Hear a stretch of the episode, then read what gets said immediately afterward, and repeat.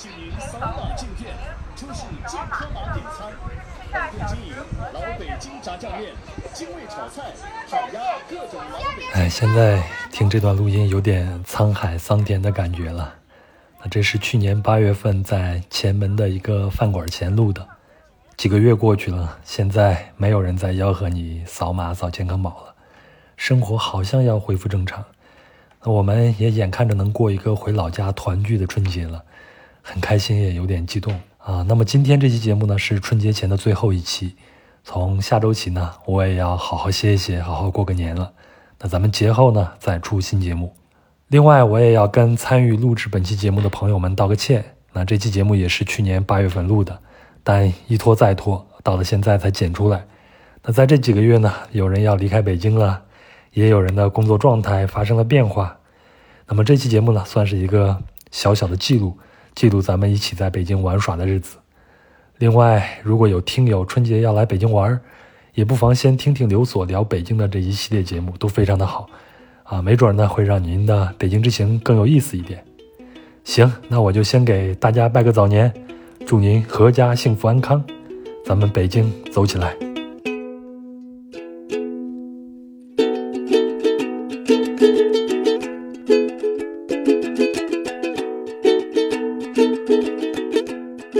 你好，欢迎收听《人文旅行声音游记·壮游者》，我是杨。今天我呼这个的时候觉得很不自然。呃，先说一下咱们这一期的这个目的地啊，目的地是前门地区。呃，我们的分享人是摇滚青年兼北京市西城区文物保护研究所副所长刘觉群老师。我现在说这个说的特别的顺口。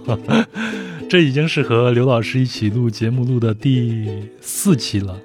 然后第一期是日落什刹海，对吗？嗯对然后第二期是风云菜市口，嗯第三期是天天桥桥有江湖，嗯这一期是前门地区。嗯，刘老师先给大家打个招呼，然后再熟悉一下你的声音吧。哎，大家好，刘老师，算了，我都尴尬了啊！建群，我又来了，介群同志啊，大巴历史，嗯，对，因为跟刘老师啊，就是录了这几期以后，私下里我们也是经常会见面会聊天，我们已经是一个很好的一个朋友了。特别是今天啊，咱们是啊，还有好几个朋友在一起去录，这是因为在四月份的时候呢，带着大家一起去前门地区来了一趟 City Walk。我们当时的大概的路线是从正阳门箭楼脚下出发，然后先从这座被称为国门的城门开始聊了聊北京的城门和风水，然后又沿着前门大街前往了珠宝市，去看了北京最窄的胡同，然后呢就到了大石栏里去聊聊大家特别能耳熟能详的老字号的故事，然后又从大石栏前往大石栏西街，探访被明朝皇帝誉为龙脉的大石栏的几条斜街。最后，我们是去看了京剧的发源地和传说中的八大胡同，聊了聊那些青楼楚馆的兴衰。那上次呢，有两位朋友啊，就是今天在座两位朋友一起去了，一位是小静，一位是小杨。嗯、大家好，我是小静，我是来自大卫爱登堡群，是第四群是吧？对啊，对。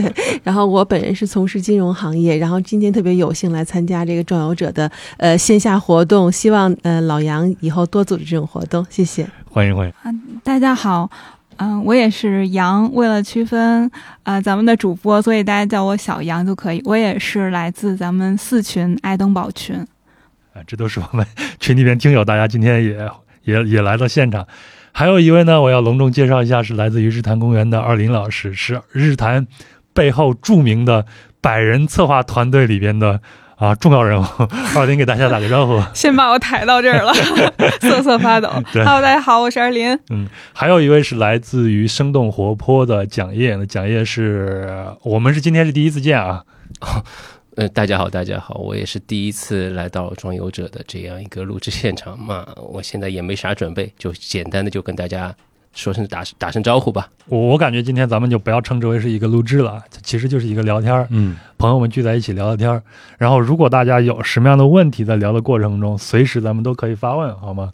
在咱们今天录制之前呢，我和刘老师已经聊了聊啊，就说刘老师说，今天咱们聊的这个可能是在这所有的瓷器里边他最紧张的一次。我问他为啥，他说是因为有点近乡情怯的这种感觉。嗯，呃你是从小就生在这边吗？对啊，就但理论上来说，你现在住的地方是不是离咱们现在所在的位置菜市口更近一些？对，，这是我们家家门口。嗯但是，呃，在物质匮乏的八零年代，嗯对吧？我们菜市口虽说有菜市口百货商场，有食品大楼，有新华书店，嗯，有菜市口电影院对，等等这些人民菜百卖金器，就是菜口百货商场嘛，就在我们现在这录音室出去对面的那个位置。嗯嗯，但是 虽说物质生活比较丰富，但谁会不爱前门大街跟大栅栏呢？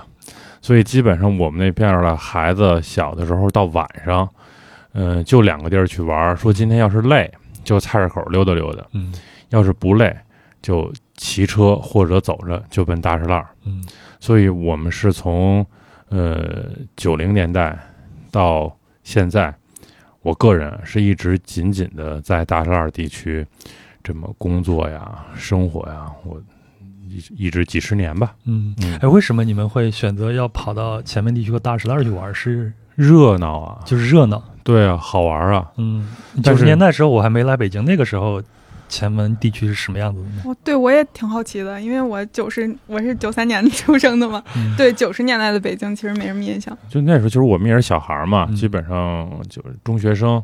那个时候就是有大量的在大栅栏做生意的人，嗯我觉得那是大栅栏地区一个特别独特的文化现象。今天可能，呃，不知道会不会会冒犯到其他行业啊？嗯就像四处扎风头的人是一样的。在我们小的时候，有一个特别大的乐子，就是在大栅栏的小饭馆里头，听那些人聊上千万的生意。啊，就像现在的咖啡馆一样，对对现在是移移到了精酿酒吧了，对不对？对，但当时大栅栏里头确实是充斥着这些人，嗯然后同时他也有，比如像前门自行车商店，啊比如说肯德基，嗯，因为肯德基的总店当时就在前门嘛，门对，王府井是麦当劳嘛。八十年代开的，对。对吗？据说当时盛况空前，我记着六一的时候，呃，要去吃前门的肯德基得排队。嗯。我印象特别深是有一年，啊、我家里人带着我先去的是王府井的麦当劳吃的中午饭，嗯。花四十分钟排队进去，呃才能进门，又排了四十分钟点上餐，然后最后跟一个柬埔寨人拼的桌。吃完那个麦当劳以后呢，就已经快到下午该吃晚饭了，然后我就拿着当时的快乐儿童餐送的玩具，又去前门排肯德基的晚饭。嗯就是那个时候确实因为没有那么多嘛，觉得那是一个呃新鲜的东西。嗯包括像前门自行车商店，呃，云南商店，就那时候实体店比较发达的时候，前门还是我们这附近居住的人一个一定要去的地方。嗯所以就觉得，呃，一个是自己淘气，去看那些所谓的社会百态，对吧？王朔不是还在小说里描述过那种人对，啊？说不知道这哥们儿说天天在这公共电话没有一天重样的，是吧？嗯，到处搞配额，对对对对对，你们这么着蒙别的外国人没关系，蒙蒙巴拉万先生不合适。嗯不有那个嘛，一看那个，还有一个就是自己就是想买东西嘛，玩啊、吃饭呀、包括同学好多都在那胡同里住，所以基本上有一半的时间吧都泡在大石栏儿了，嗯，所以总归来说就是俩字儿热闹那一块儿。真热闹。这就跟咱们今天聊的这个话题啊，就是联联系上了。嗯咱们这今天主要还是聊前门地区的这种商业的这种形态，嗯以及八大胡同的一些故事了。嗯，那咱们先这样啊，先大概给大家定义一下什么是前门地区，好吗？好，就呃，因为前门我们知道前门，先说它这个名字的由来，肯定是根据前门来的。嗯。那前门就是我们现在所谓正式的名称是正阳门，嗯。往南建楼，然后牌楼，一直再延伸出来这条大街，我们所谓的叫正阳正阳门大街，就是一直在呃清朝的时候啊，就一直管它叫做正阳门大街，嗯一直到我们新中国建立以后，才给它定名叫前门大街。嗯那么前门大街分了当时的崇文区跟宣武区这两个区它是一个分界线。对我们研究历史的时候，就是研究北京这个地域历史的时候，前门地区就泛指的应该是现在的东城区的前门街道和西城区的大石烂街道。嗯所以在北京人日常说的时候，前门跟大石烂也是紧紧的围绕在一起说的，就前门大石烂嘛，嗯，就大概是这么一个范围。基本上它北起就是前三门大街，南边就到两广大街。嗯然后东西的一个鱼刺，就像一个鱼骨、鱼排那种辐射的那么一个范围，嗯，就是我们今天要聊的前门地区。嗯，反正现在大家作为一个普通游客来北京以后，呃，可能啊，大概率都会去前门大街去逛一下，因为那个地方还保留了有这种叮当车呀，嗯这种现在是一种新的这种商业商业形态了，嗯但是在以前不是这样子的。嗯咱们这样，咱们先聊一聊这个国门吧。嗯我问一下二林啊，如果现在让你概念中跟你说中国的国门，你会说是哪一个地方呢？就是前门吧，前门。就就就是那个建楼，对我印象里就是建楼嘛。哦，嗯但是呃但是如果你要是问我的话，我可能会说是天安门了，对吗？嗯，大家建国以后普遍会认为天安门是中国的国门。呃，我也觉得是前门。那刘总他是怎么会成为一个就是从明清时期的一个嗯国门这样的一个地位呢？呃，首先就是我们来说北京那这个城市发展建设嘛，嗯呃，我们之前在以前的节目里也聊过，比如我们经历了像辽南京、金中都、元大都，那么到元朝结束以后，那么明朝来，嗯，对吧？朱家做皇帝，对，那么先是在南京定都，后来靖难，然后迁都北京。迁都北京以后，基本上就是在元大都的基础上进行了一个简单的这么一个修建的一个过程，那形成了最早就是永历时期、永乐时期的这个北京城的这个模式。嗯。那么当时我们今天所谓的正阳门，当时叫立正门，嗯。就是它是南面的南大门，嗯。因为我们知道王权思想它是有这个坐北朝朝南嗯。这个思想在里边的，嗯。所以其实南面是它的正面。嗯。那么后来随着这个，特别是后期的发展，到了嘉靖年间的时候，因为他为要抵御蒙古的入侵，嗯它开始发展出来了北京的外城，所以我们才有了内九外七的这个北京的凸字形轮廓嘛。那么发展外城的时候，就重新在这条大，就是对这个南面的南大门，相当于是进行了重建、扩建的这么一个过程，嗯修筑了前门大街。那么，呃，再往南，还有我们在天桥时候讲到的，像天坛、像先农坛。嗯那么皇帝，呃，出来出宫去祭祀两坛，也要从正阳门走，或者他每次出城，他都要从正阳门走嗯。他又是从天子供天子进出的这么一个城门，所以正阳门在北京的城门中，它的政治地位应该是最高的。嗯，它的整个的建筑的规模，呃，它的这个格局也是最大的。嗯，那我们现在看到的这个前门应该是以后复建过的吧？没有，就是以前的那个。对，可以，这个就是现在前门，就是我们还是说它的正式的文物名字吧，嗯就是正阳门。正阳门应该是现在为数不多的，呃，城门跟箭楼还完全都保存在的哦，北京的这个内城的城门的唯一一个了。那如果它是一个在内城的话，嗯旁边是有护城河的。如果我没记错的话，现在在牌楼和正阳门中间以前是月亮月亮湾儿月亮湾儿是吗？对嗯那个就是，其实它这个叫做四门三桥五牌楼嘛。呃，四门就是指的是它的这个正阳门要比其他的城门要大，嗯所以它是有四个门洞，就是它的门洞更大，叫四门。那三桥是我们记得我们讲过有后门桥，嗯当时我们就聊到过朝阳门还有一个正阳桥，它这两个是对着的。嗯那么正阳桥要比我们看到的后门后门桥，我们之前是去看过。对。那么呃，正阳桥我们现在看不到，因为它已经这个埋于地下了。但是正阳桥根据历史记载，它的体量就要比后门桥大好多。嗯它是靠中间有两个这个隔带，把这一个桥隔成了三条路，可能是天子要走最中间的，然后两边人这么配合着来。嗯这是四门三桥五牌楼。现在到前门大街，您在咱们集合的那个地点还能看见它一个六柱五间的一个大牌楼。嗯所以正阳门它的这个体量就特别大。然后月亮湾儿就是相当于它护城河的这个，它从瓮城，它前面是有瓮城的嘛，这么转过来的这条河。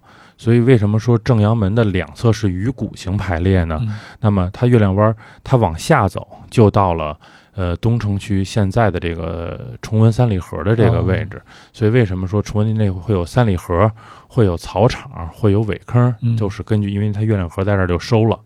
我我现在大概脑脑子里边嗯。刻画一下，我就能想起来，咱们之前也说过，说嗯。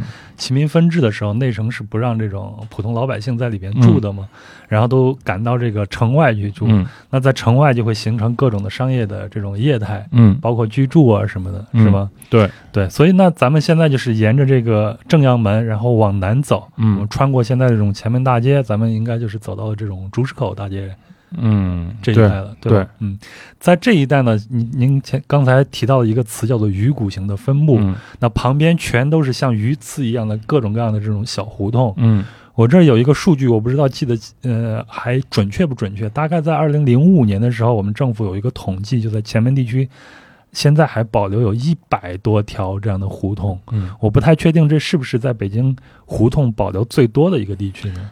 应该是，嗯。就是我们有这个大的历史街区的这个历史风貌保护区，嗯。比如我们现在所处的这个位置，我们今天录音棚的这个位置也是一个历史风貌保护区。嗯。比如说西四整个那一片也是一个历史风貌保护区，但是前门地区因为它是两个区围绕着的，嗯。就是它是两个大的历史风貌保护区加起来的。就我个人的这个感受来说，在北京的核心区，就是现在东西城区，嗯胡同最密集、体量最大，呃，胡同胡同的肌理保持的最完整的一个集中的区域了。嗯，所以就是如果大家要是来北京玩的话啊，不光是皇城根下那些胡同可以逛一逛，嗯，再往南边走一点，到前门地区的这些胡同也非常非常的有意思。对，反正我现在去那边，我第一次去那边啊，就应该是带着我的家人去的。嗯当时去就是看很多的老字号，嗯你虽然也不知道那些老字号是干啥的，反正就看人家有那么大的一个 那个牌子是吧，嗯就觉得不明觉厉啊。呃，上次去看的时候，刘所也着重给大家讲了一下那边的商业的这种形态。嗯总之就是那边存在了很多的这种啊、呃老的名牌，嗯对？吧？它这些基本上都是从明朝的时候开始兴起的，呃，形成的吗？嗯，最早的我们可以追溯到明代、嗯清代到民国，不断的变迁。我们今天就是，我觉得我们先明确一个视角，就是我们去去还原一个历史上的前门大栅地区的时候。我们大概把自己放到一个民国时期，嗯那是可能是前门大栅最繁华的、最鼎盛的时候最鼎盛的时候。我们去那个时候看，那可能就是从从明代最早的，比如像六必居，嗯。然后到了清代的像康熙年的同仁堂，然后陆陆续续的这一大批老字号，包括民国时候再迁过来的，呃，有名儿的，呃，可以说是北京，呃，老字号商业最集中的一个区域，就是嗯。前门大街这一条线，然后大栅栏这一条线，嗯。这两条线应该是最集中的，吃住行游购娱，嗯嗯旅行的六要素都有了。嗯 咱们上次去呃走的时候，你当时提到说，呃，因为它的这种特殊的地理位置，嗯就是住在内城的人，他也嗯需要出来，你比如说做件衣服啊啥的，然后他抬抬腿出来就到了这个位置，所以嗯非常的方便。所以对，这就是出现了很多专门为这种达官贵人来服务的这样的一些字号，对吗？对嗯因为其实。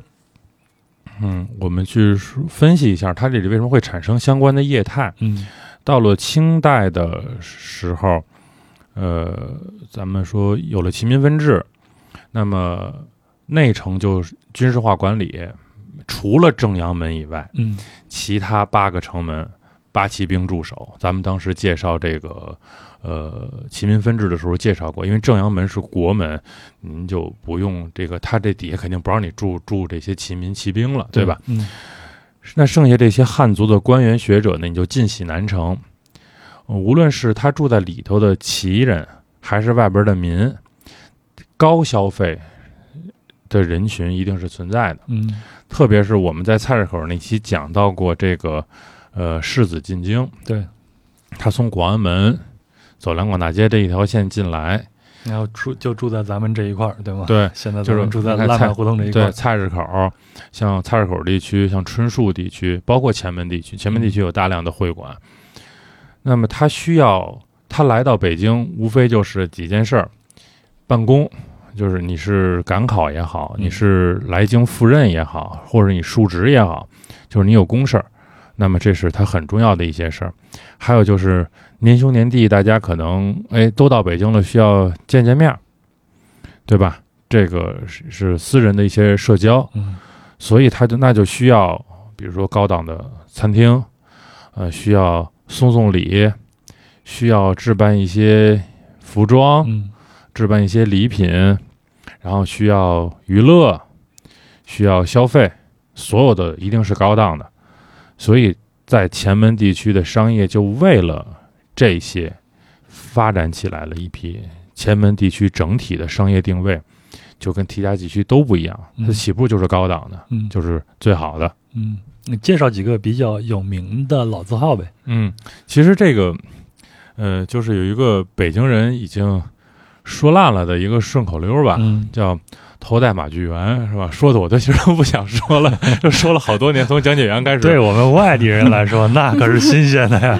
嗯，他叫呃“头戴马具园”，呃，脚踏内联升，嗯身穿八大祥，腰缠四大呃腰缠四大横，嗯就是这说的可能就是当时一个成功人士的标准打扮。嗯，相当于许许家印腰上的那个 H 呵型的那个 皮那带呵呵的皮带，啊，嗯，差不多就是这个意思。懂了懂了懂这个意思。嗯，像你像马具园，马具园就是专门做帽子的嗯。马具园是嘉庆年间创立的，呃，这个老字号。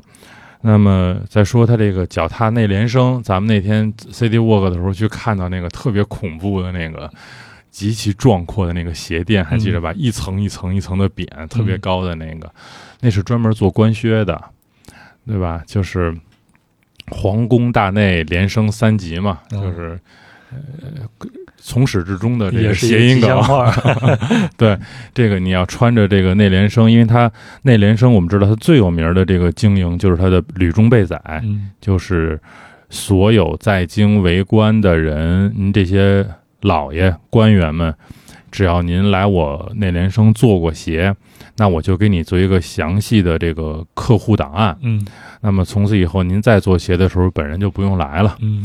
啊、您就派人来说一声，您左脚三七的，右脚四二的，我这都记得特清楚。足弓到底有多高？对对对，平不平足？这是老牌的这种手工制作的，呃，这种奢侈品牌好像都有这样的传统，欧洲也同样是如此，嗯对吧？对而且它也就是手工的这种能达到这个这种服务嘛。如果比如说我在北京买了几套房，好像就是你很成功，是吧？啊、进了编制很成功，大家会有这个概念。当时房子不值钱呀，当时就是您的那个脚上没上吕中备载。嗯 如果你的脚上了吕中备载，说明你在京城混得很成功嗯啊。这这个很有意思，就大家现在可去也，我觉得也可以，特别家里有老人啊，这个可以到那儿去给老人量身定做一双。我去大概问了问，可能手工的一双布鞋千八百块钱吧，哦，那么贵呢？那千八百块钱呢？手工的呀。嗯但是你想想，你在意大利订一双手工皮鞋得多少钱，是吧？刘所后来您没弄穿过一双吗？我还真穿过，我还买过一双，但实在跟我的那个风格不就搭不上。嗯，就是你你上边对你上边那样，然后底下穿一 穿一那样的那个布上班的时候可以穿 那听菊听菊风的时候可以穿啊。那听听风还行。就是确实它是非遗非物质文化遗产项目，绝对是好舒服。咱们不是说说刚才我们开玩笑聊天是开玩笑聊天，但是我觉得。为什么我特别建议给老人买呢？因为老人可能走道的，因为他的岁数大，腿脚不好，他时间长了会累。嗯但是他的那种，比如说竹桥底啊，他那种缓冲啊，我觉得是是舒服的，我觉得真的不错。而且他现在还有一些跟嗯，比如说一些主题的联名款呀、哦也成了一个文创产品这样。对对对，就是，但是是不是好看？我觉得大家见仁见智吧。嗯反正我穿我我我来不动啊，我确实来不动。嗯，但它依然是有市场的。对嗯，现在焕发了新的这种活力了。对，但是而且它不是纯手工的那种量产的布鞋，我觉得质量也不错，嗯嗯、价格也真的其实不算贵。然后我刚才说的身穿八大祥是吧？八大祥就是呃大石烂的传奇了嘛。我觉得今天在这里咱不用展开说，嗯八大祥，今天大家去大石烂地区还能看到的，肯定首先是瑞福祥，八大祥之首。虽说八大祥是有两个版本，这里可以给大家介绍一下。我觉得大家也没有必要争，因为我们也见过在有时候在那种，嗯、帖子底下就是大家会会争论的。八大祥有两个版本，一个版本呢叫瑞福祥、瑞增祥、瑞成祥、瑞林祥、瑞生祥，这是五个瑞什么祥，然后有一个义和祥、广和广盛祥、千祥义。嗯这个这个版本其实一我觉得比较，嗯，严谨的说，是山东孟家八大祥，就这个八个其实全部都是来自山东孟家这一个大家族下面的，嗯，就是从济南做布一步一步做到北京来，他们只无非就是来的时间不同，后来他们的规模体量不同，所以今天我们还能看到的瑞福祥和千祥义嗯这两个是那天我们在现场也都看到了。对，其中瑞福祥可以说是，呃，非常著名的八大祥之首。嗯，一会儿我们再说说瑞福祥。嗯还有一个版本叫大石烂儿的八大祥，这里头是没有瑞成祥的，是有一个祥一号。所以我们就介绍一下这三个吧，简单的介绍一下，就是瑞福祥、祥一号跟千祥义。瑞福祥这个名字，这个福字呢，其实说实话，除了在这个买卖铺上，平时我也没见过有人嗯使用这个字，一个就是虫一个丈夫的夫，对，这个就是轻福还钱嘛，说是来自一个古代的这么一个典故，说轻福是一种虫子，子母不分，然后把这个子虫跟母虫捉住以后，分别把它们的血涂在钱上，就成了子钱跟母钱。就是你花出去子钱，你母钱在手里的时候，子钱还会飞回来，啊，就是你这钱就是花不完。嗯啊相当于外国人那个 lucky money 对吧？嗯对幸运钱，对对，反正就是你你你赚着一部分，你花这个那个钱就还会再回来。但是瑞福祥，以后我要改一个名字，叫做福。壮有者夫，杨哥每次录节目都要改个名字，艾米丽夫，没错。嗯嗯，不查了。嗯就是我们当时做讲解员的时候，我们展厅里头有一个实物，呃，是瑞福祥的一个电风扇。后来人家自己做这个展示馆，是不是就给拿走了？我们就拍了个照片儿，我就供了一照片儿在那儿。那个电扇特别有意思，那个电扇是清朝末年的，然后呢相关资料记载的时候，那个电扇瑞福祥引进来的时候，当时呃慈禧还在，就老佛爷还扇扇子呢，后边俩宫女儿拿那个跟长兵器似的，还在那扇呢。瑞福祥就已经有电扇了。然后我们也想过查这个电扇的这个嗯由来，人家那个老师就特别简单的跟我们说了一句，这就是后来的西门子公司的出品。嗯就是嘖奢呀，那个确实说清朝的时候人家趁电扇，还那个大钱箱子什么的，确实瑞福祥是大石二地区，大石二最有名的就是绸缎生意嘛。嗯我想提一个问题啊，嗯就是您刚才说那个八大祥，它都是那种山东的那个生意，孟家是吧？我想问一下，就是呃，在北京当时的生意，我们我们知道，好像八大楼北京原来那个餐饮也都是鲁菜，我就想，当时就是江南的有没有一些生意在这个前门地区有没有？特别好的一个问题啊。有啊，你像你说同仁堂这就是南方的，嗯你像那个茶叶店，是是南方的，南方人更多的更大的生意，我们一会儿会说那银号。嗯就这些是有，大家其实那个时候就看很有意思，它好多的同行业基本都是同乡业，可能咱们之前好像聊过一次，在我们的日落什刹海那一期嗯里边已经聊过这些了，就是为什么北京菜是以鲁菜菜为主主的，对。是因为京杭大运河的问呃，对，而且口味也更接近。是，，而且它的物产更丰富一些，嗯。做出来的东西自然就就多了。更对，而且能上档次嘛。嗯。所以你想说绸布店，是因为后来不是有一个大染坊的那个电视剧，嗯就反映的确实当时在山东、济南、青岛，清朝到民国，它的这种染染布业，到后来发展到它的织布业，确实是特别发达的。所以像，呃，这个八大祥基本上都是以山东人为主的。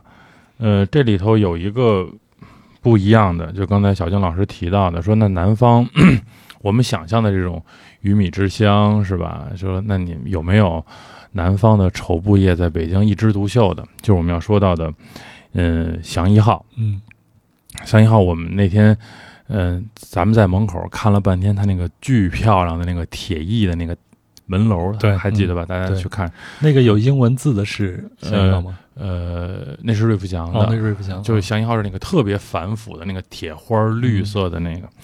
这祥一号的创始人呢是是两个人，我们祥义号嘛，就一个祥、一个义啊。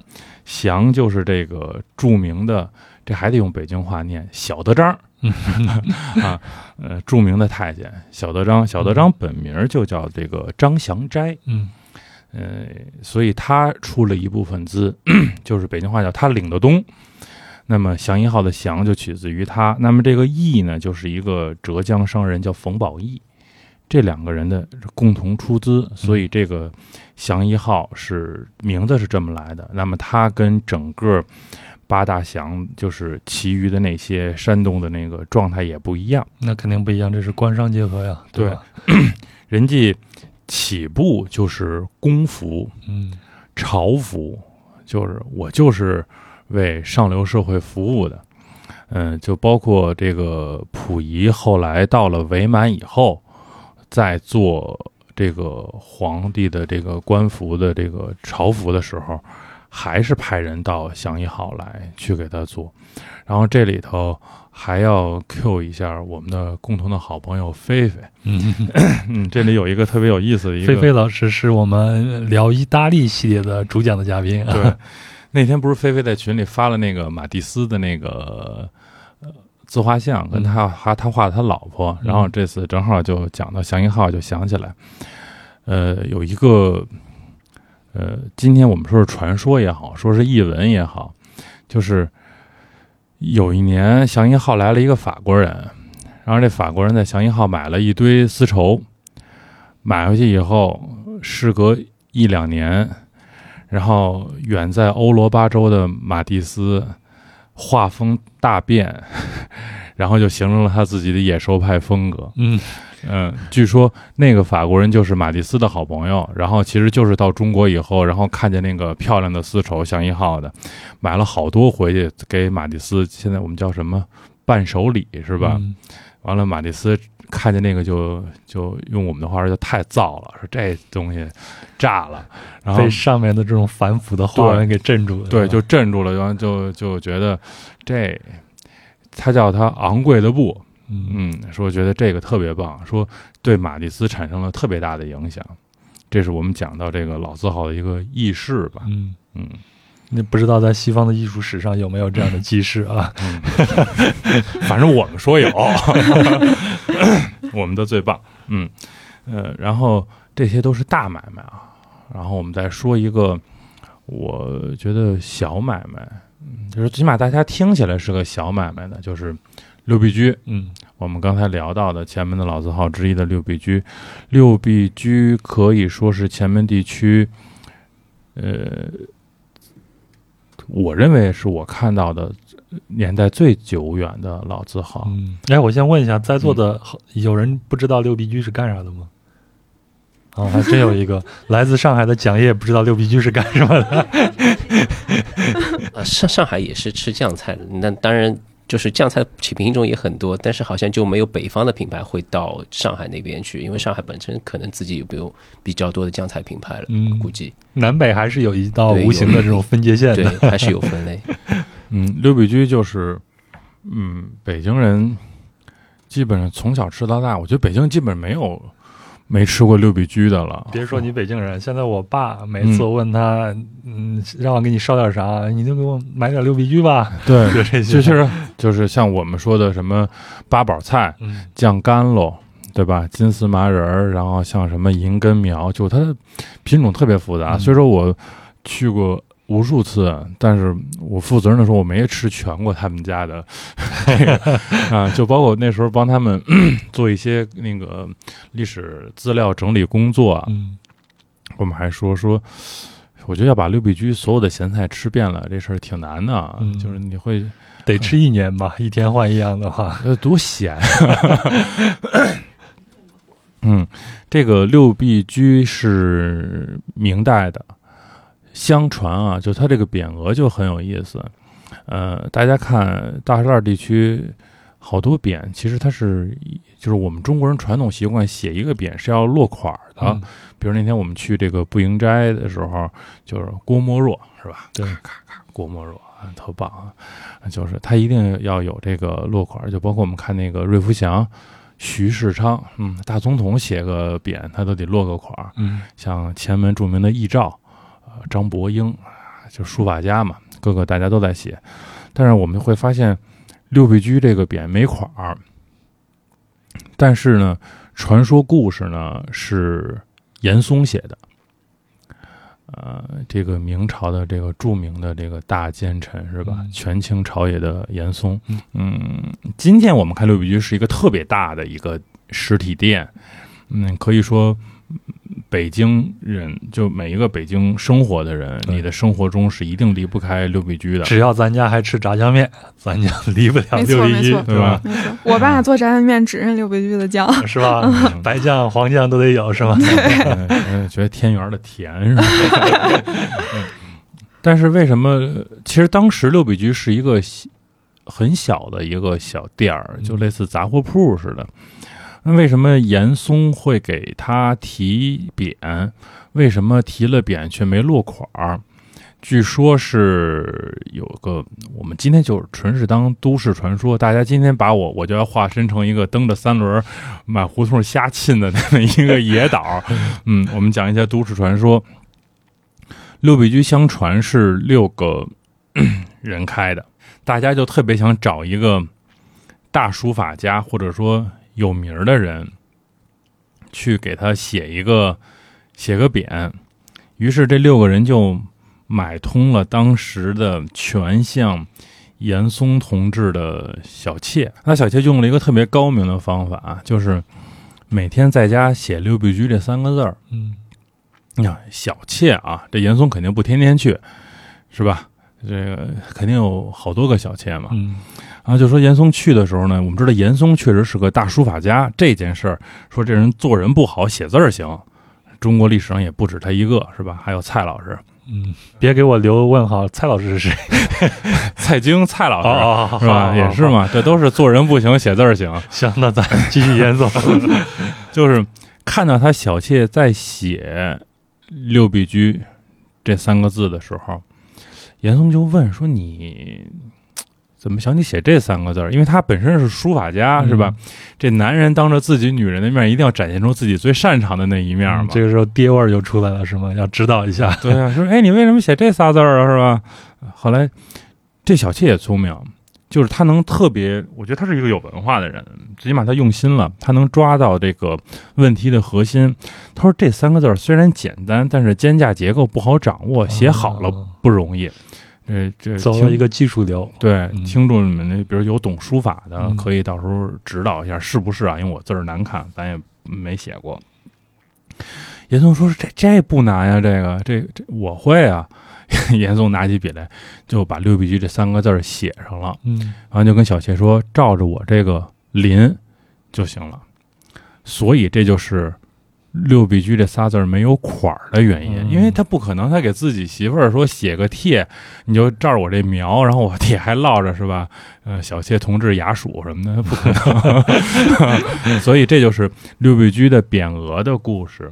我有一个问题啊，嗯咱们在《天桥有江湖》那一期里面，嗯聊到在天桥那那边呢，有一种新世界，以新世界为代表的这种商业的业态，当然还有嗯天桥地区那种非常小的那种商业业态啊。那那样的商业业态和大石栏地区的这种商业业态，它会有一些什么样的区别吗？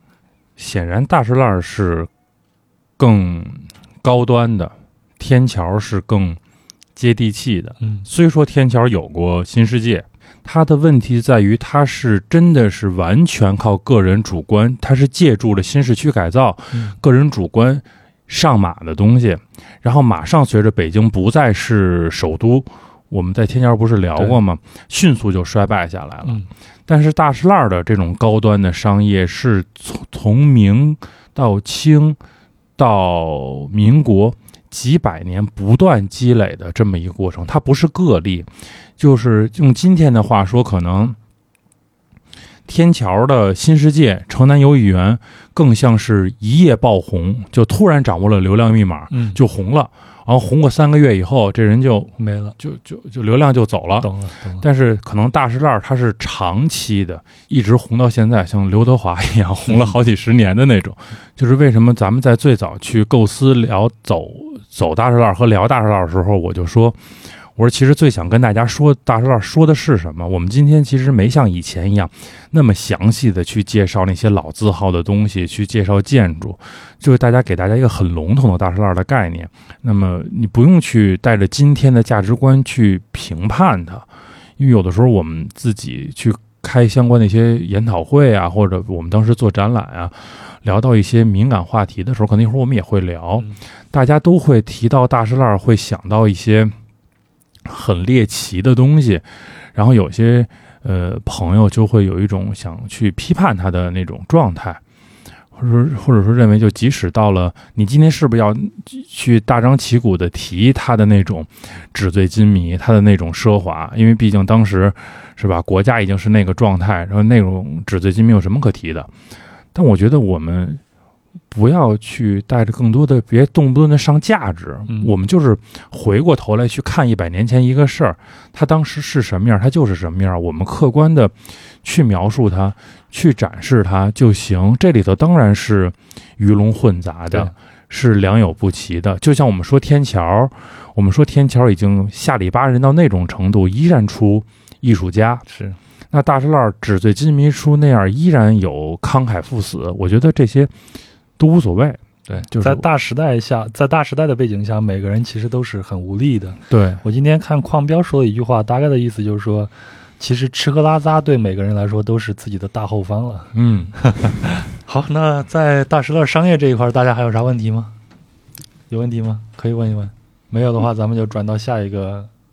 八大胡同了是吧？对，嗯就是前面说那么多的老字号，包括做鞋子、做衣服的，嗯，然后他们之前就等于是给官场、给王室服务的，就那不是，他就是为为有为有权贵吧，就是就是给权贵服务。为钱服务的啊，就是谁给得起钱，我知道他的嗯客户主要还是权贵，对吧？对，就我就在想，因为之前也看到那个电影《古驰家族》，他们也古驰这个品牌，它也是以前为皇室权贵服务。我就在想，我们这些做手工艺的服装、鞋子、布料的这些品牌，为什么没有跟像国外那些奢侈品品牌能够这样的变得更传播更广，或者说是呃更多也比较多元化吧，就会走出国门或者变成世界性的品牌。嗯，这个问题好啊。但是我觉得这个问题可能咱们要聊的话，聊的很大很大。因为我我没看过您说的那个 GUCCI 的那个，但是 Lady Gaga 演的啊，就是呃，是不是因为呃，我我就这么臆想这件事儿啊？嗯、你想拿，比如我们拿瑞福祥跟 GUCCI 去比较的话，GUCCI 其实它是一个成型的商品，嗯就是自己制造的。但是其实像瑞福祥，它可能就是我是一个，我主要是布料，嗯这个可能没法比。那么我们再说，呃，如果说我们自己做成成品的，那比如说像刚才聊到的内联升，呃，我觉得最大的问题就在于我们的传统服装在今天已经不再是一个主流，嗯，就是它这两个文化其实它嗯这个可比性是不存在的。你比如说 GUCCI，它代表的那种呃穿搭的理念，它的那种时尚的元素，或者说它在今天大家日常生活中扮演的位置，延续下来的。但是我们的传统的，比如说骆驼二鞋，比如我们的圆口布鞋，嗯。我们的官靴，它在今天即便是再私人定制，它已经是一个很小众的非常东西了。小众，但是现在你在淘宝上依然能看得到，对。还是有人会喜欢这些东西的。对。是我觉得随着咱们就是民族文化的这种不断的宣扬，这种大家都穿起汉服了，有些我们一些就是传统的品牌也会逐渐恢复，但是可能需要一个时间吧，我觉得大家都嗯。认同。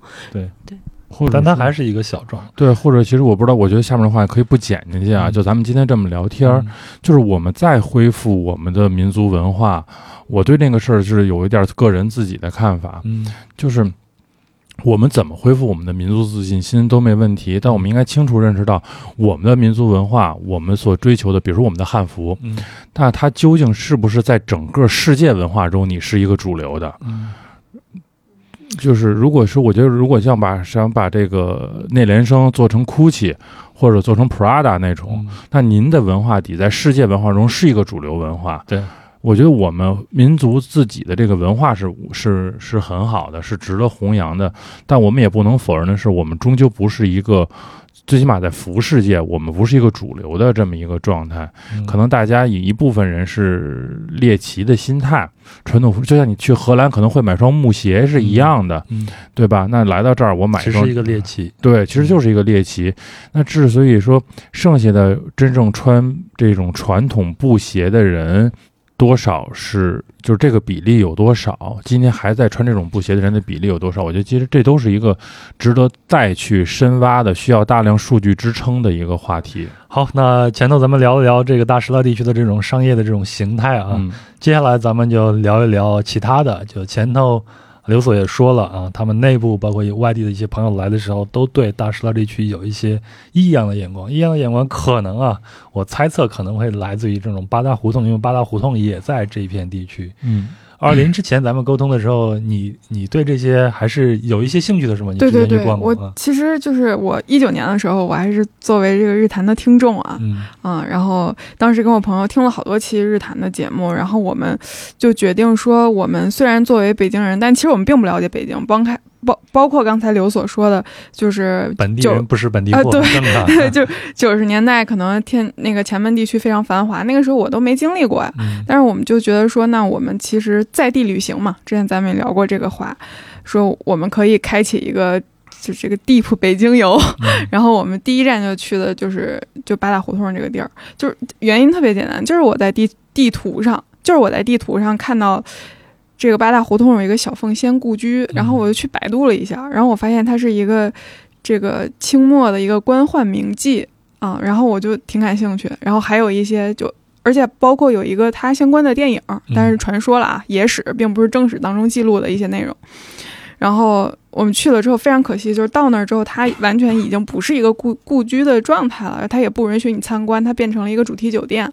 但是我到那儿的感受就是，它保留了非常呃原汁原味儿的就胡同的风貌，就是非常值得逛一逛的，就是感觉当天是就值得一去吧。对，嗯我们可能对八大胡同这种概念，更多都是来自于一些小说呀，或者电、嗯嗯电影啊、影视作品里边啊，就赋予它了很多特殊的一个意义。但事实上，我们现在去看，就是用我们现在的这种眼光去看，你完全看不出来这个八大胡同有什么样的这些嗯特殊的这些地方。嗯，是。那这样，刘所给大家说一下，所谓的八大胡同，它到底是哪八大胡同啊？那个为了不挨喷啊，嗯。我前面前面先冠一个词，就是我所知道的版本是这样说的：百顺胡同，呃，胭脂胡同，韩家胡同，陕西巷，石头胡同，然后王广福斜街，就是刚才小静老师说的，原来的王寡妇斜街，现在叫棕树斜街。那么朱家胡同，然后嗯，这个李沙帽胡同，现在叫这个铁树斜街，嗯就是这几条胡同是呃我这个版本里头的八大胡同。嗯但其实八大胡同一定不是就这八个，这只是我们这是国人的语言体系里头特别常规的一个，就一定凑到四五八十三嗯这种。但你像比如百顺儿，还有大百顺儿胡同、小百顺儿胡同，嗯它一定细枝末节的有好多，它一定不是只规定说就这八个，然后出了这八个就不许开了，嗯是吧？它就是泛指这一片区域吧，就是从南新华街到大石栏西街中间过渡的这一片胡同。其实这个，我站在我现在这个立场上来说，我觉得其实是挺容易理解的，因为，呃，就是性工作者和小偷可能是世界上最古老的两种职业了啊。那在前门地区，包括大石栏地区出现了这么繁华的、这么多样性的这种商业以后，那像性工作者一定会在这个地方出现的。我不知道我这个理解对不对啊？它应该是跟这这旁边这种商业是相辅相相相辅相生的吧？我我简单插一句，我觉得好像八大胡同，因为它也有有有您说的那个，就是比较下等的那个性工作者，另外还有它有一些轻银小班啊，包括一些，就是它其实呃更相当于是那种青楼的感觉，就不是纯粹的这种发泄欲望的那个地方，是吧？我嗯刘老师对这个我也很想知道，很想通过 刘老师来聊一聊这个话题。哦，突然之间觉得有点别扭，因为你去过是吧？哎呦，嗯就是我们没有，咱们咱们嗯完全可以把这个话题当成一个非常严肃的一个话题。就是我觉得其实是我们今天好好的，嗯，用我仅有限的知识嗯去给这个、去解释一下这些故事啊。对，首先要跟大家说的一点是，清代是晋昌的，就是大家别上来就。就特别好多，现在好多清宫戏啊，什么历史题材电视剧啊，就把这个呃镜头一转，就是一个呃俯视的一个俯拍，挂着灯笼，然后姑娘们站在门口，就是 大爷您来玩啊，是吧？嗯不是，就是我们很严肃的说这个问题。最起码在乾隆的时候就很明确的是，不许有娼妓的。大家想想那个位置，呃，清朝那么严肃的管理国门之下啊，啊，你给我弄了个乌烟瘴气嗯是吧？我们对性的这个禁忌已经持续了几千年了，所以在清朝也概莫能外，它不会是非常放开的就是说呃，你可能在天高皇帝远的地方，那么这个地儿是怎么来的呢？呃，最早的这个我们说八大胡同的呃工作者，我们今天就统称他们为工作者，嗯我们不再去给他更多的用他当时历史上的那些词去去去去概念化他们的话，一点零版本是一群好看的小哥哥，嗯就是我们今天所谓的男妓。嗯一点零版本，因为是进娼的，就是不让你有男女之事。那么文人嘛，就玩个高尖端是吧？对，喜欢龙阳之风的大有人在啊。对，所以他需要的一个就是他在上面有有表演。嗯，这些达官显贵们就是看你演，看你演完以后带你拿皮包宵夜，嗯宵夜完了以后，后续的故事随着发展就正常发展。那么说这些好看的小哥哥，对吧？然后刚才大家就会想到一个，呃，已经今天为数不多人知道的词，叫相公堂子。嗯那么就是这些小哥哥，我们叫他的工作者一点零们，北京话叫相公。嗯、还有一些其他的称谓，比如说，嗯、兔子嗯啊，比如说这个小唱。那么最大家熟知的就是相公，呃呃，就是大家提到相公的时候，首先会想到这个，呃，比如说《新白娘子传奇》里头，对对吧？官人啊，相公啊，古典戏曲里面的对，都会叫相公。但是为什么管这些嗯一点零小哥哥们都叫相公呢？这真是谐音来的，是相姑、相姑娘。啊。到了后期，嗯、皇权的权力不在的时候，然后呃管的管理越来越松散的时候，那么 二点零版本们就出现了。所以大家其实真正呃叱咤风云、被大家津津乐道的那个时代，是我觉得可能是二点零版本，就是小姐姐们也嗯、粉墨登场的那个时代，就是大家就开始有了这么一个变化的过程。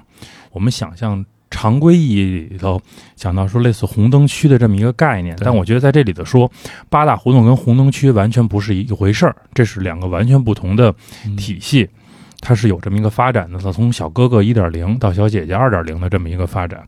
如果这里头我没有任何冒犯任何职业和性别的意思，但是它历史客观存在是有两批这样的人。嗯，而且我也希望我们的听友们在听这一段的时候，也完全要是用一个历史发展的这种心态来去听它啊。我们并没有任何猎奇的这种心态，嗯。只是想去讲述这段这段历史嗯。和我们现在的一种关系而已。嗯。嗯，因为其实要猎奇的话，我觉得古代人看今天觉得更猎奇。对，如果他能穿越过来的话，对，现在玩的多花呀。嗯，那么我们再来说，它是有一个比较系统的分类的，嗯，大概是四等，这是比较常规上大家知道的四等分类。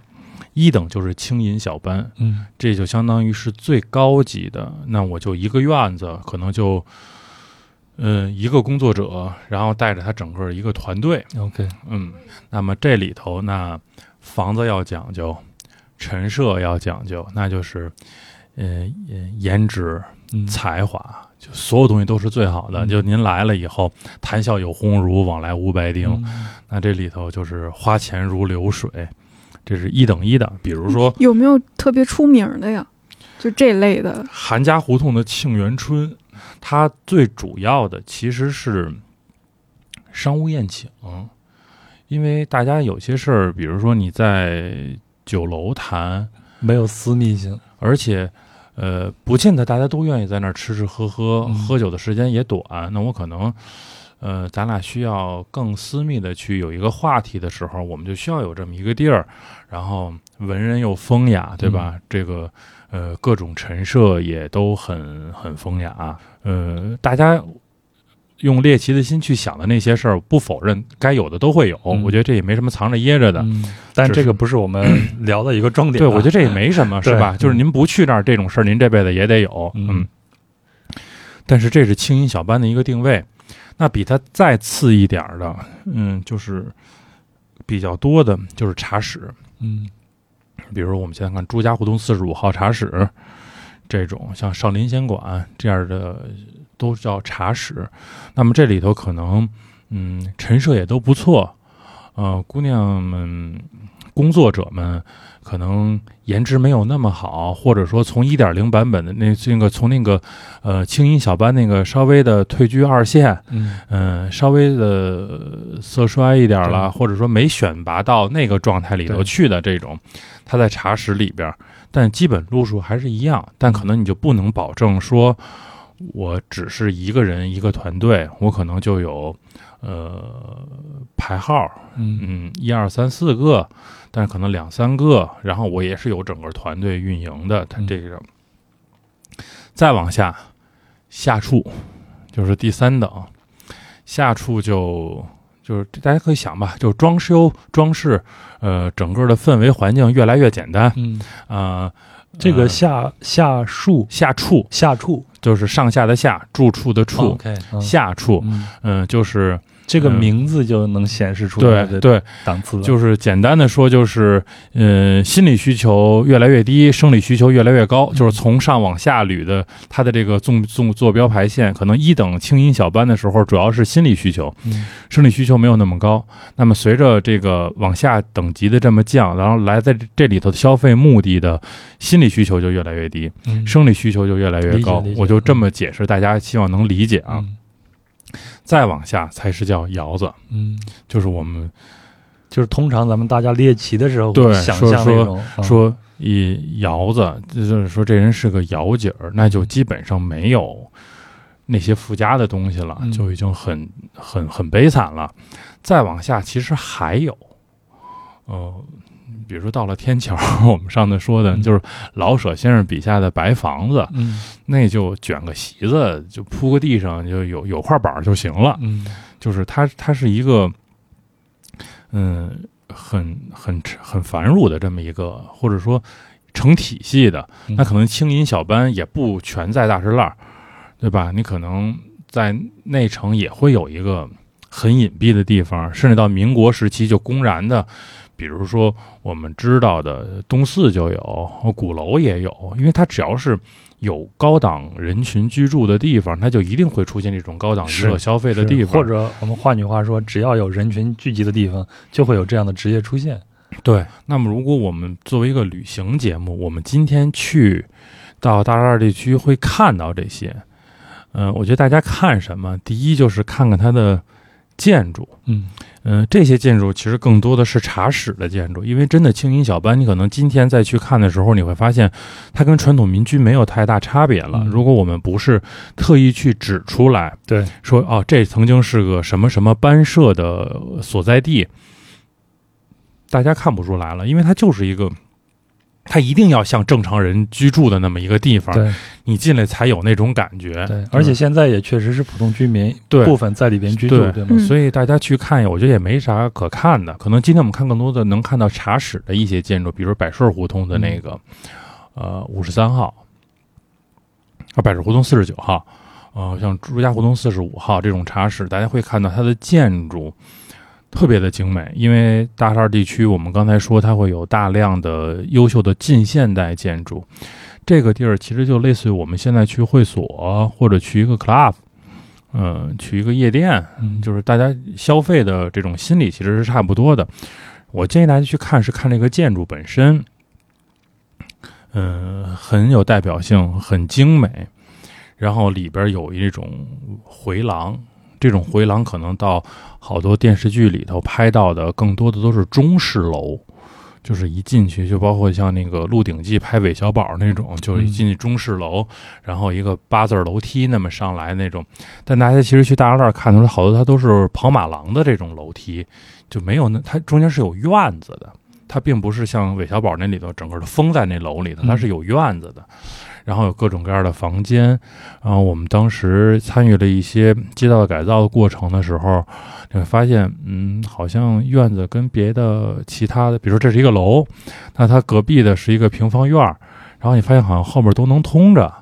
啊，大家后然也就随着年龄的增长，就理解为什么都通着了。啊 是啊为了方便这个客人跑路是吗？万啊一前面堵上了，对，万一多有不便是吧？啊或者你想，万一大家互相，因为在那里头消费可能都是场面上的人，嗯谁跟谁张三不想见李四的，那我就从后门就走了。我觉得这也是一个正常的一个嗯建筑理念吧。但是这个东西可能就在这种这种地方会有，这是我们去看这些房子的时候一个很有意思的一个点。对说哦，原来古代人想的其实跟现代人想的差不多，就方便您溜了，是吧？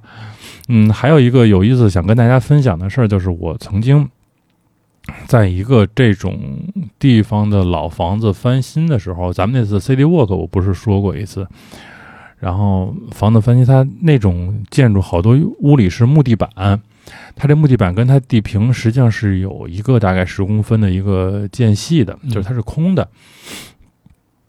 然后翻修的时候就把那个起开了，底下全是瓜子皮然后我们当时就觉得说，哎，这是从清朝到现在陈年的老瓜子儿啊，然后隐约会有个银元呀、嗯。什么的这种东西在，你就能想象到当时的那个很繁华，繁华的状态坐在那儿嗑着瓜子儿的这种样子对，而且我们还，嗯、我个人还走访过当时的见证者吧，嗯就给我讲说，就咱就拿瓜子儿说事儿，我们今天就奇闻异事的瞎聊了。嗯会嗑瓜子儿是工作者的一个基本工作，就是您没有这个嗑瓜子儿的能力，好像都不大能，嗯、在这个行业里头就是立足。嗯，嗑瓜子儿有何难呀？什么叫我也可以、啊。会嗑瓜子儿？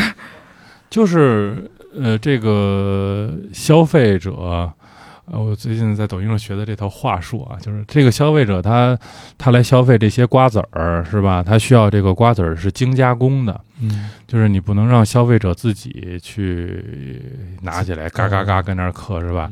多影响他这个伪丈夫的形象。嗯那他就需要这个吃这个精加工过了的瓜子儿，这是一个基础的一个工作。嗯这是当时的老人给我们讲的，嗯就是大家把这事儿，就是他只是，我觉得从一个侧面反映出来当时繁华、当时的竞争，那种竞争就是行行业之间也是有竞争的，嗯对吧？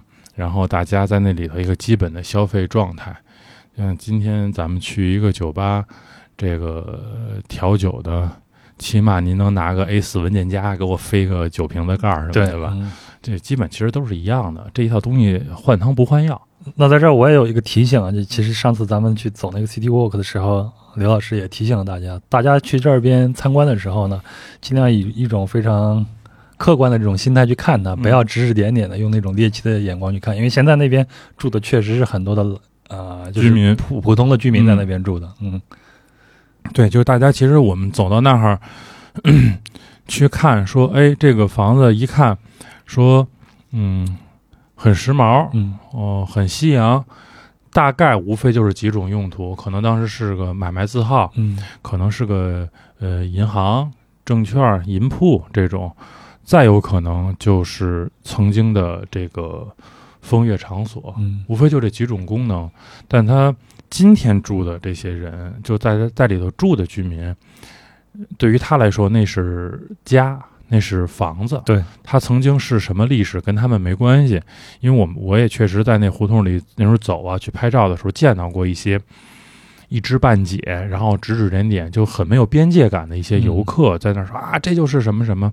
我觉得每一个人听到这个的时候，大家都会有一种 很尴尬，不能说是不是愉快，但起码是尴尬的，因为历史就是历史，今天是今天，没有必要把这两件事儿混到一起去说。我觉得这是一种对原住居民的一种尊重和一个个人素质的体现，所以我觉得大家去看没问题。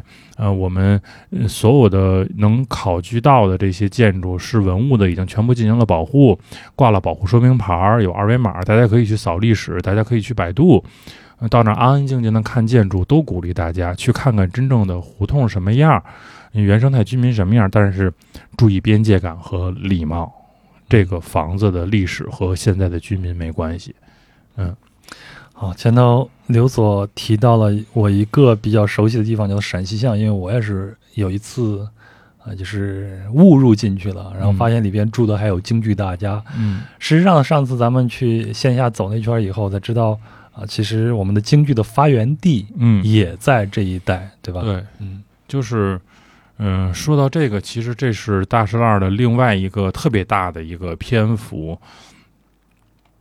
我们刚才说吃住行游购娱嘛，那么其实它的娱乐里头，呃，大家可能刚开始会想啊，是不是就是八大胡同？其实那只是很小的一部分，或者说能去那儿消费得起的人也是少数。嗯那么更多的其实是京剧，呃，那里有好多著名的戏楼、戏园子。为什么在那儿？就是因为，嗯，京剧最早形成在大栅栏这一地区，这这一个区域内，大概是在一七九零年，就是乾隆五十五年，嗯，乾隆皇帝是八十大寿，回班进京，对，嗯。当时的浙江的盐务大臣叫武拉纳，然后他奉命呢就承办皇会，因为他从你看是浙江的盐务大臣啊，嗯。就是因为见过南方的好东西。当时在京师地区主要流行的曲种，比如说像昆曲，嗯、这个是一直很流行的，嗯。对吧？这昆曲的年代很久远了，活化石一样的，呃，昆曲，比如说梆子，呃，比如说梆子，可能我们听的很多啊，像山西梆子、河北梆子、河南梆子，嗯。呃，还有就像比如说柳腔啊、益阳腔啊，就是等等这种，那是他们可能各自，呃，有的今天还在，有的可能大家就是还很普遍、很流行。比如说像梆子，据我知道的，比如说华北、华中大大概，比如河北、河南、山西还都在听。对，呃，还是很有名的地方戏，但有的可能就现在比较少了。但当时选的这个徽班进京，就是因为在南方的时候，当时最火的就是这个徽调，主要是以这个西皮二黄为主嘛。选这个徽调进京，当时首先进来的就是三庆。嗯，三庆进来以后，黄会上就开始演。嗯，我看了一些史料，说它最大的特点就在于它既有阳春白雪的，像这个昆曲、阳春白雪的这种东西，也有下里巴人的东西，就是各种形式都有。同时，可能呃相对来说更活泼一点儿，品种更多样一点儿。当时就是在黄会这件事上获得了空前的成功。成功以后，我们知道它不像今天这种。嗯，我这个走学的一个演出，比如说我在广州有个演出，那我们乐队直接飞过去对接好排练，然后演演完走就走了。首先那个时候他从浙江就是从南方进来就就很不容易，对，嗯那他就需要一路演。嗯他演完以后，比如说领完赏，然后发现哪儿的钱不是挣，对吧？而且我在这儿，老百姓他他已经登上了最高舞台了，对吧？相当于上过春晚了，对，然后老百姓也没见过，嗯，他觉得这儿又京师相对来说有钱的还是多的，嗯所以就三庆就留在这儿了。那随着三庆留在这儿以后，后来像四喜、和春、春台，像这个倪翠等等一批徽班陆陆续续进来了。就是四大徽班进京，其实当时进的不是四个，大概有五六个。然后最后这几个徽班，它是从乾隆晚期开始，然后经过了嘉庆、道光这么一段时间，逐渐最后落住了的是四个，就是，呃，三庆、四喜、和春、春台这四个四大徽班。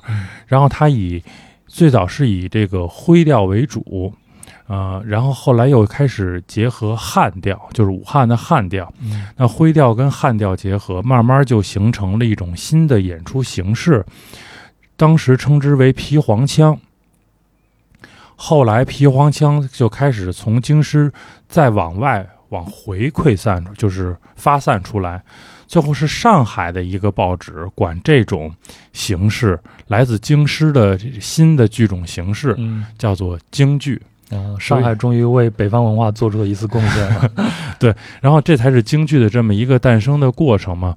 那么我们说，其实，在纵观从乾隆晚期嘉道开始，一直到哦彻底形成京剧的呃后来的演出状态，就基本上要到推到同光同治、光绪年间。嗯著名的同光十三绝就那批出现的，就比如出现了像程长庚、余三胜、呃张二奎，像谭鑫培，就这一批人，就是呃业内叫呃老供奉们，就是因为他们要在升平署为皇帝演戏了嘛，升平署演戏的戏楼他们是戏楼供奉，这是他的一种官职。到这一时期，基本上这些人全部都居住在大石栏地区，嗯以百顺儿、韩家潭为主。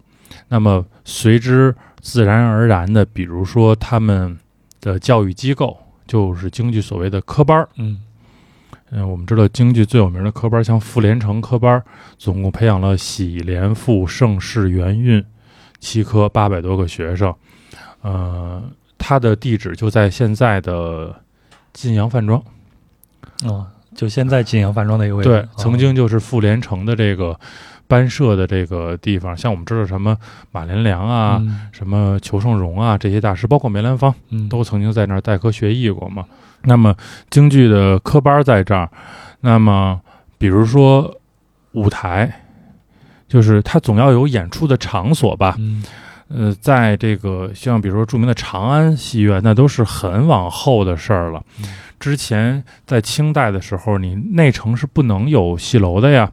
那比如说像三庆园啊，像广和楼啊、广德楼啊，全部在大石栏地区。呃，咱们再比如说，它要有行头，对吧？就是它有服装道具，嗯咱们现在演演一圈什么服化道，那么这些人也全部在前门地区，嗯。就是在现在前门那个跟天桥的十字路口的东南角嗯。那边就全部都到今天为止，还是这个京剧的服装道具的经营的集散地。北京嗯。百花剧装厂就在那儿，就是现在做最好的这种京剧刺绣、点翠工艺的这些人，全部在那儿。因为过去的这种呃装饰，它是比如说它用点翠啊，嗯比如说它的七星蛾子呀、它绣蟒啊这些大量的手工艺的这些老的艺人，现在那个店还厂子店还在那儿。我们当时做一些呃历史复原呀、需要一些服装道具什么的，还是去那儿买。包括说我们到百顺胡同拐弯的时候看到的冰庆社，这些全部这些科班什么的都在这儿。呃，知道当时著名的京剧的演员，然后琴师、古师这些人也都住在这儿，嗯所以他为整个京剧发展是奠定了特别大的贡献的。嗯，嗯，这里也有好多的故事。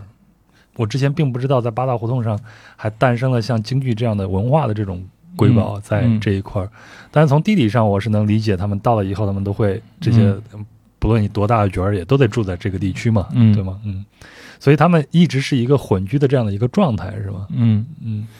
就其实因为，呃，最简单的一个我们今天去理解的一个原因，就是因为前门大石栏在，嗯。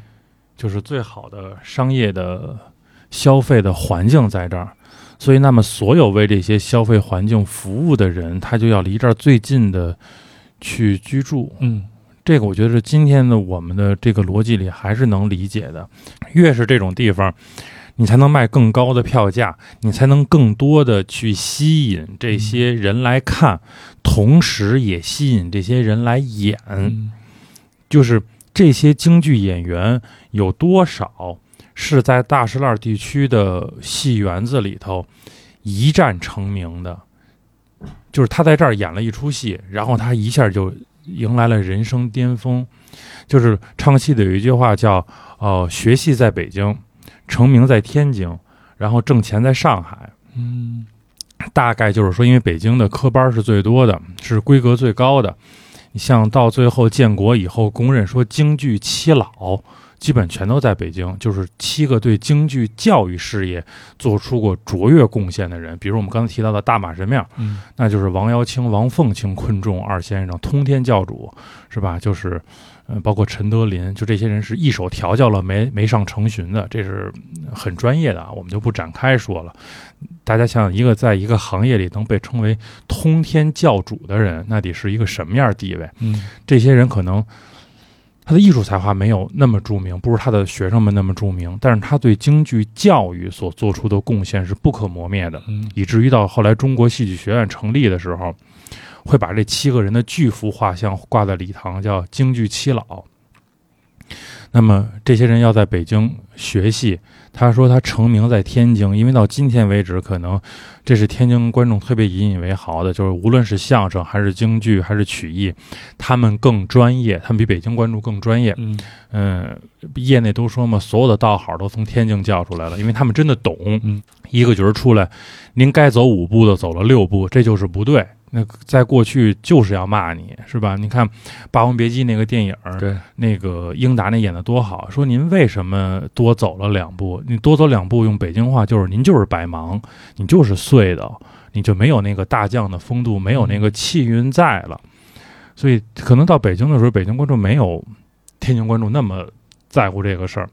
但是天津，就如果你在天津的场子能撑住了，天津啊，按现在的话来说，就是比较原教旨主义，对吧？但是我觉得可能是大家更，嗯，从戏曲上来说，我觉得可能人家就真的是更专业，嗯就觉得你，因为他我我理解，就我简单的看过一些相关理论的书，我觉得他有些规定城市是对的。咱们就拿那个走路来说，那我从入场门进来，比如说我演的是楚霸王，嗯。啊、比如说我演的是一个嗯作战的将军，我你用六步走这六米，咱们打比方，那你一步是一米，你是晃荡抗切切抗切切，一步一步晃过来的。嗯。您要是走八步呢，就变成小碎步紧倒了吧？嗯，就跟你的身份是不符的。他这种城市，它是有它的科学依据在的。嗯所以呢，可能这演员自身条件有问题，或者可能那天心里头有事儿，嗯，或者就像我腿短，我多倒两步，不行啊，就不威武了。腿长的早就致富了，腿短的咱奔小康紧倒是是吧？就是那观众就会提出来，你嗯你这不对这，这个可以理解，对吧嗯？所以说，如果你在天津能要下满堂好来，那说明这人就真的是就是业内过关了，嗯对吧？嗯，那您上海那是一个十里洋场，是你挣钱的地儿，是黄金遍地的地方。对但是其实这些好多演员，您能到天津去成名，去到更大的舞台被认可，然后您能到上海去挣那十里洋场的钱，前提是你先得在大石烂这种特别密集的嗯剧场里边儿，呃先先得有小小有腕儿吧，就跟今天一样。您说我是做自媒体，那您咱别拿自媒体来打比方了，咱们比吧，咱们换一个，咱们换这个 脱口秀，好吧？好脱口秀对不对？你就就是得在各种小剧场里面对你先对你先在，哎就你上次在天桥那期你聊的，我现在觉得自媒体 一打比方用自媒体特合适。从那以后，我看你平地抠饼也没抠多少，你伤心。就是咱们说嗯，那我比如说我今天是一个，我是一摇滚乐队吧，对咱们就拿出，哎，我们摇滚圈无所谓，嗯、我是一摇滚乐队，我最起码我先在一个 live house 里，我先能站住了，嗯然后我才可能我去一个再大一点的 live house，然后我才能去音乐节，最后我才上月下，嗯对吧？我就开始上综艺了。它一定是有这么一个过程。对，那像比如说大家会说说，那为什么呃你京剧要到上海去去挣钱这个事儿？嗯、它叫京剧。但是我觉得客观的说，它从来不是地方戏。嗯就是京剧跟其他剧种特别大的区别就在于，它从它被大家认可那天起，它就不再像评戏、像这些剧种一样，你只活跃在一个地区。可以说，从东北到江南，京剧是被大家广泛认可的。比如说，特别有名的一张照片，就是杜月笙的杜家祠堂建好的时候，他一张大合影。当时京剧界的名流全部都在，而且特别有意思的是，就是有些京剧演员是坐着的，然后杜老板是站着的，嗯，就是它是一个全国性的东西，所以它一定是在消费最高的场所，嗯它才能挣到钱。比如说今天我们要在夜店。请世界的这个百大 DJ 说，今天晚上打碟是全世界排名第一的 DJ 打这张碟，那我这个碟我肯定不会放在一个二线城市，对吧？我肯定在深圳，在上海，我找一个最洋气的。北京这么土鳖的地儿都不行，没人听，就必须在那种地儿。呃小哥哥小姐必须得穿成那样，是吧？我这我才能卖得出两千块钱一张的票去。嗯我今儿晚上这个黑桃 A 的大神龙套餐才能走起来，因为它得一定是跟消费能配得上的。对这个放到我们现在也可以理解嘛。，对，嗯，上海依然是一个经济中心、金融中心。嗯那补充一句话，就是上海还是国际化的那个方向吧，就是京剧它是也是从上海去走向全世界，然后被在在是再到上海，就是会有很多的外国人和日本人，他们就开始去去在上海去关注京剧，去了解到京剧。对，它这一定是有关系的。嗯它这个就包括，其实这里我特别想聊聊梅兰芳，嗯我们还是要讲个故事吧。嗯我们就来说说杨小楼跟梅兰芳。嗯，京剧有有过好多个 title 啊，就是呃组合，或者是现在叫什么 CP 是吧？艾米丽和刀夫老姐姐那种 CP，不值一提，哎 特别油腻。嗯，比如说呃像老生三顶甲是吧？前后三顶甲，比如说大家都知道的，说四大虚生，嗯啊、四大名旦，四小名旦。但我觉得这里头有一个特别值得一提的，就是曾经有过三大贤。这三大贤里头，篇幅所限吧，我们就说两个人。三大贤是杨小楼、余淑妍和梅兰芳。对，这三个人，嗯、这三个人是堪得上说，呃，德艺双馨、名垂千古的。但是这里我特别想说的就是杨小楼跟梅兰芳这个，嗯、组合，因为我这里不想用 CP 这个词儿，我嗯觉得对这二位先生就不是特别尊敬。我个人是很尊敬他们做人的。嗯，要讲讲他们两个人的呃故事，就得从大栅栏的一个戏楼开始说。这个戏楼就是一九二二年建成的第一舞台，在西珠市口大街上。大家可以想象，第一舞台这个名字就是很现代的、对，很时髦的。对他们在用那种比较古典的那种命名方式去命名三庆啊什么的，因为它就是更开放的一个状态。我们知道，我们的传统戏园子最早是，嗯，不能男女共同看戏的，嗯，就是女女女眷是不能进园子的。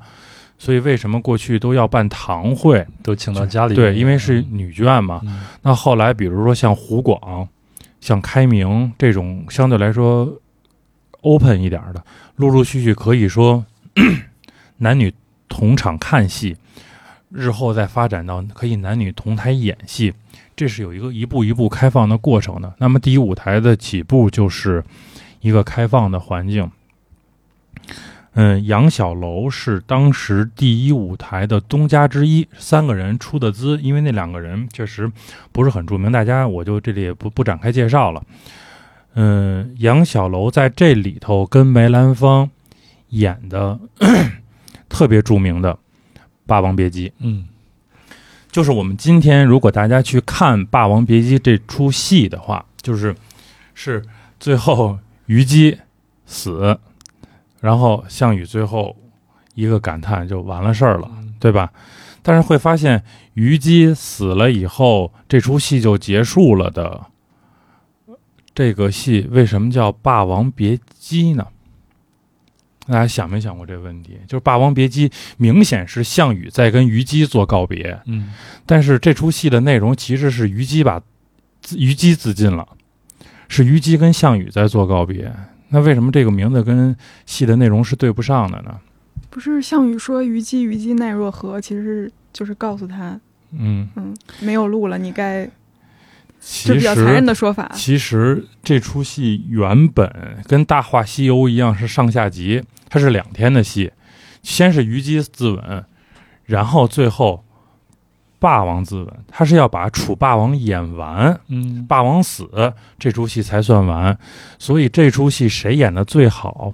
杨小楼演的最好。杨小楼是活霸王，就杨小楼的楚霸王演的非常之好，嗯武生底子好嘛。嗯，他霸王演的好。第一天虞姬死，第二天最后霸王一霸当仓，霸王自尽演出结束。后来梅兰芳崭露头角以后，杨小楼就发现了梅兰芳，就认为这个人是他的艺术是值得培养的，是值得推广的，是我真心想去捧你的。梅兰芳搭杨小楼演虞姬，杨小楼演霸王，最后杨小楼就觉得说，其实梅兰芳演的简直是太好了。咱们就简单的说，咱不说那些术语，演的简直太好了。就是梅兰芳的这个虞姬一死，如果我把这件事儿到这儿就停了，这出戏首先两天变成一天，观众更爱看。嗯因为我不，我要是看一出戏用两天的时间，可能大家会觉得太累了，对吧？就跟一个节目尽量不剪成上下集是一样的。提醒我了，嗯，然后说我就以虞姬这个自刎为结束，完全把从霸王作为主角这出戏转回来，转成以虞姬为主角，嗯突出了虞姬的这个形象。这样话，戏曲效果更好。他就跟梅兰芳在第一舞台首次这么演的《霸王别姬》，梅兰芳彻底大红大紫。哇，这对一个艺人来说，这是一个巨大的一个牺牲啊！对啊，就是我完全为什么他们之所以能称之为三大贤的原因，嗯就是我觉得这批人值得尊敬，他完全是在从戏剧发展的角度和演员培养的角度去想这些问题，而不是说我在这儿算说，那如果这样的话，那下了楚咱俩怎么分？嗯，对吧？说那我演两天，您头一天就结束了，我第二天还有一天，那这一场戏咱俩最起码三七分。说这样的话，如果是比如只合成一天，最少也得五五，咱就说绝对会有好多人去算这个账。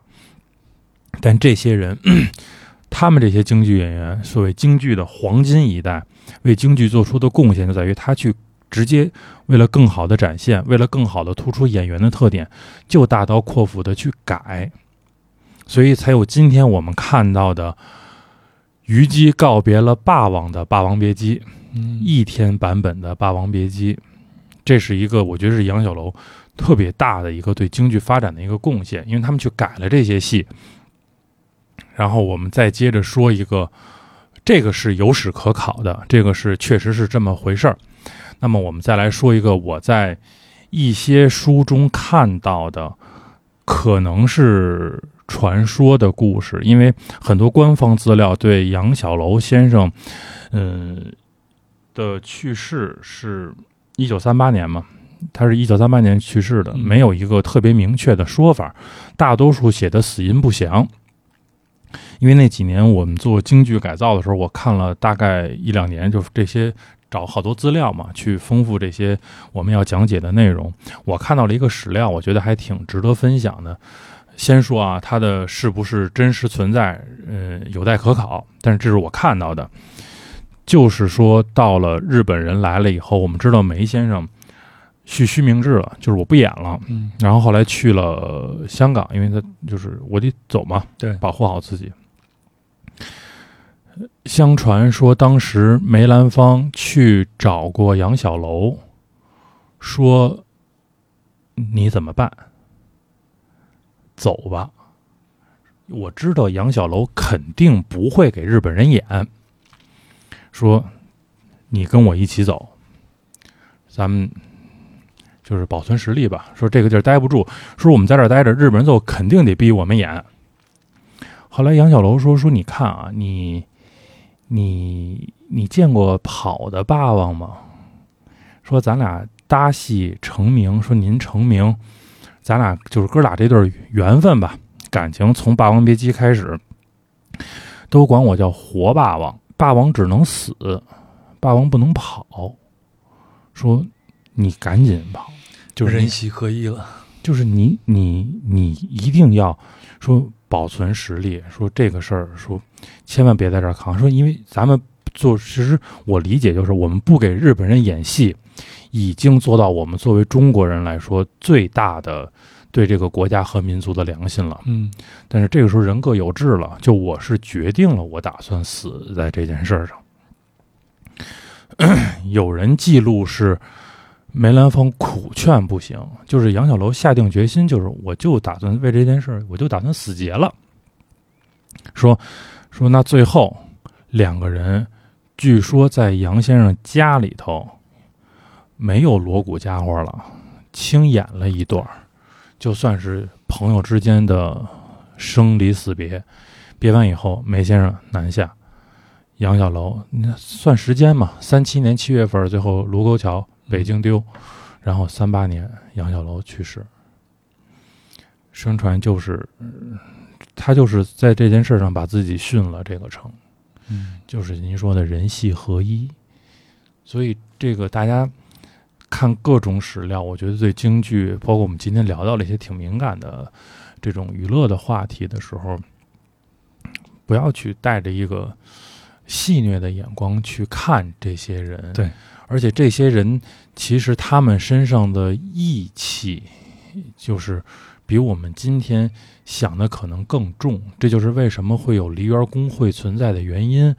也就是说，有人说说杨小楼当年的去世，然后整个梨园界大家给杨小楼出的那场殡，叫号称就是号称当时已经名叫一时，就是惊动了四九城，包括嗯后来像金少山这些人，都是最后是到晚年穷困潦倒，大家怎么去义演三天？梅先生组织在长安了，那时候有点更往后了，在长安大戏院，所有在京的京剧界的名流参加义演，大家拿钱去发送金少山先生什么的，这些故事大家网上都能查得到。我觉得就是在这儿分享这个，就是一个方面说他们出生在这儿，然后他们有些人成学艺在这儿，有些人成名在这儿，然后也有一些人最后其实就殉节在这儿，这就是一个时代的一些故事吧。嗯，这弄得我很唏嘘啊，感觉录音间越来越凉了。其实我有有些话可能在节目里边不太好说，我觉得尤其是现在现在咱们的这个时代啊，最近这这一段时间，在这种我们不能左右任何时局的这种大时代下，你自己如何去生活，如何去从事你自己的职业，如何去表达自己，都要好好想想自己在自己想做一个什么样的一个人。嗯，你想做一个什么样的人，其实就意味着你对这个世界怎么去看待它，对吧？嗯。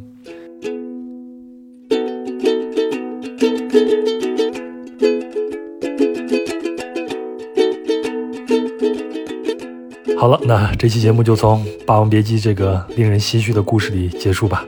啊，非常感谢刘所、二林、蒋烨、小静还有小杨，还有去年五月份一起参加 City Walk 的朋友们，还要特别感谢您的陪伴和收听。那如果您对本期节目有什么想说的、想聊的，欢迎在评论区里边留言。那我们在节目里边提到的相关细节图片，也会在公众号“转游者”的文章里边展示，请您微信搜索并订阅“转游者”就可以了。另外呢，转游者也很需要您的赞助，您可以通过公众号文章下方的喜欢作者来进行打赏，也可以付费订阅转游者的邮件通讯专栏小路。那半年只需要九十九块钱就可以解锁一些还不错的内容啊！您可以在本期节目的声音简介以及公众号文章里边看到订阅方式。那如果您要加入壮游者的听友群呢，请添加壮游者二零一八，也就是壮游者的拼音全拼加上二零一八，然后呢，他就会将您拉到群里。好，那就这样，再次祝您春节快乐，咱们节后见。